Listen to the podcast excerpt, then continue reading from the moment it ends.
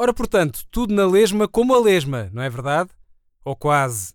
Afinal, quem é que quer saber da Cristina Ferreira vestida à noiva minhota para escândalo do pessoal que vive acima de Santo Tirso?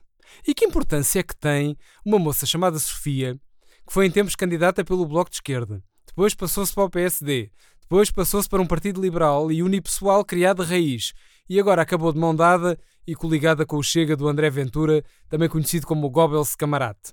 Isto num processo que podia ser classificado de, sei lá, eh, castração química da ideologia. Exato, isto é uma coisa que não tem interesse nenhum. Estas coisas, aliás, não passam de mexericos empolados pelas redes sociais enquanto o país e o mundo avançam. Mais importante do que isto tudo é o clima de guerra que se vive, por exemplo, no setor da saúde, num ano em que António Costa pensava que tinha tudo no papo. Depois da greve selvagem dos enfermeiros, temos a sabotagem feita pelo cartel dos hospitais privados à ADSE, que é aquela coisa que os funcionários públicos usam. Para mim, para mim, euzinho, que passei boa parte da minha carreira a recibos verdes, ADSE é assim uma coisa tipo unicórnio ou ovni. Mas a verdade é que esta existe e alguma razão deve ter do seu lado quando vemos os tubarões da medicina privada à bulha com ela. Enfim, tudo isto são especulações e nem sequer há provas de que haja bruxedo do Grupo Melo no crowdfunding dos enfermeiros. Pero que lazai, lazai. Bom, vou parar com a especulação e vou começar com a revista de imprensa da semana, que é para isso que me pagam. Mal e a recibos verdes, mas é o que temos. E começo com a notícia que garante que se vive um clima de euforia no novíssimo partido Aliança. Isto porque Santana Lopes promete dar 10 a 0 ao PSD. Portanto, não são apenas os benfiquistas que andam doidos de alegria com a goleada ao Nacional e a aproximação ao Futebol Clube do Porto.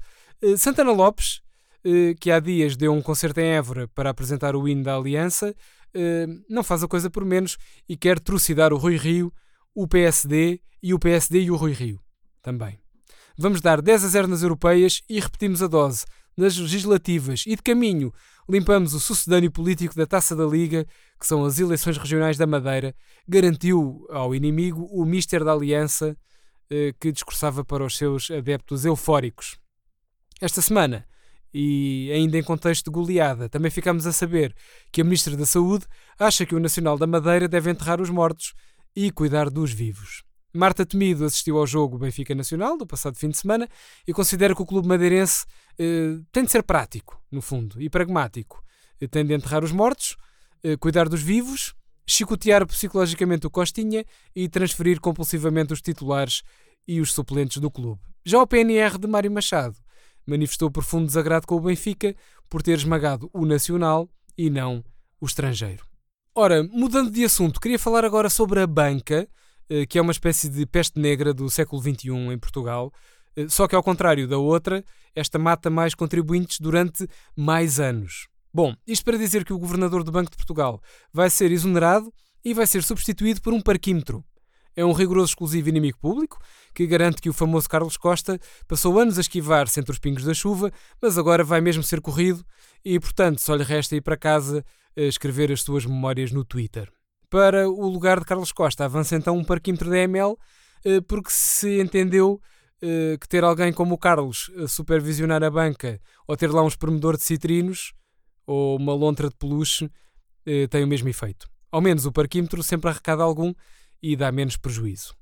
Entretanto, no Facebook Inimigo Público também anunciámos umas coisas catitas, como por exemplo esta notícia sobre desigualdade de género, e a notícia é que mais de metade dos cientistas em Portugal são mulheres, mas os ratos de laboratório continuam a ser predominantemente machos. Os dados do Eurostat revelam que mais de metade dos cientistas no nosso país são, eh, digamos, gajas, eh, mas a cotada do macho latino continua a dominar os labirintos dos laboratórios, onde os ratos dominam claramente as estatísticas. O jornal humorístico público eh, denuncia que as ratazanas não são usadas por causa do velho preconceito sobre a má qualidade da condução das mulheres, eh, que leva a pensar eh, que elas se iriam perder nos labirintos, enquanto por outro lado, o famoso Mamadou Ba acusou os laboratórios de usarem apenas ratos domésticos brancos e nunca ratos mais escuros, ou mesmo topeiras. De referir que o Eurostat revelou também que mais de metade dos engenheiros em Portugal são mulheres, mas a maioria dos homens obtém o curso sem sequer precisar de estudar. Assim, tipo, José Sócrates. Ora então, e o que é que eu tenho mais para aqui? Ah, tenho aqui eh, mais um post do Facebook Inimigo que revela que os banqueiros temem que o aumento do crédito aos portugueses os deixe sem dinheiro vivo para resgatarem os bancos quando os bancos falirem outra vez. O crédito bancário aos portugueses aumentou 19,1% no ano passado, eh, portanto voltou mais ou menos aos níveis pré-troika. Eh, isto é uma coisa que preocupa muito os banqueiros. É que eles gostavam que os portugueses poupassem mais para poderem ter dinheiro fresco que pudesse vir a resgatar os bancos quando eles falirem outra vez, eh, por causa de todo o crédito que estão a conceder agora ao desbarato. Eh, crédito esse, aliás, que os portugueses usam para comprarem casas inflacionadas e trotinetas elétricas. O primeiro-ministro António Costa eh, até já contactou o famoso Luís, não sei se se lembram dele, para lhe perguntar se fica melhor filmado do lado direito ou do lado esquerdo. Fica melhor assim, Luís? Ou assim? Como o saudoso Sócrates fez antes de pedir ajuda internacional. E pronto, está na hora de ir à nossa edição em papel, comprem-na, de preferência em conjunto com o Jornal Humorístico Público, que nos paga as continhas, e a manchete da edição em papel desta semana garante que Bruno Lage é o preferido pela geringonça para substituir Carlos Costa no Banco de Portugal. Definitivamente, o novo treinador do Benfica está na moda. Uh, bastaram 10 jogos para impressionar a geringonça eh, que andava a precisar de um nome forte para o lugar do governador do Banco de Portugal, e segundo a opinião do primeiro-ministro, eh, o Carlos Costa eh, é uma espécie de Rui Vitória da supervisão bancária. Opções que não se entendem, taticamente muito fraquinho, uma leitura de jogo que é uma nulidade. Como é que ele dá o ok ao aumento de capital do BES três meses antes do descalabro, quando já sabia que aquilo estava moribundo? E aquela porcaria toda que ele fez enquanto esteve na Caixa Geral e agora não é nada com ele. Um Banco de Portugal nas palavras de Costa, sem fio de jogo, sem uma estratégia fiscalizadora eh, para a Banca Nacional eh, e completamente errático. Eh, portanto, Carlos Costa terá sido, nas palavras do Primeiro-Ministro, o coveiro da Banca Nacional, deixou saudades de Vítor Constâncio, imagine-se, e pronto.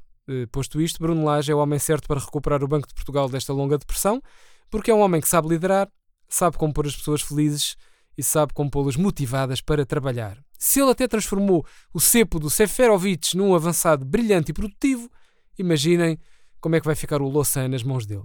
Uh, António Costa conta com o Bruno, com o Bruno Lage uh, para fazer despertar então todos os João Félix que existem na banca portuguesa.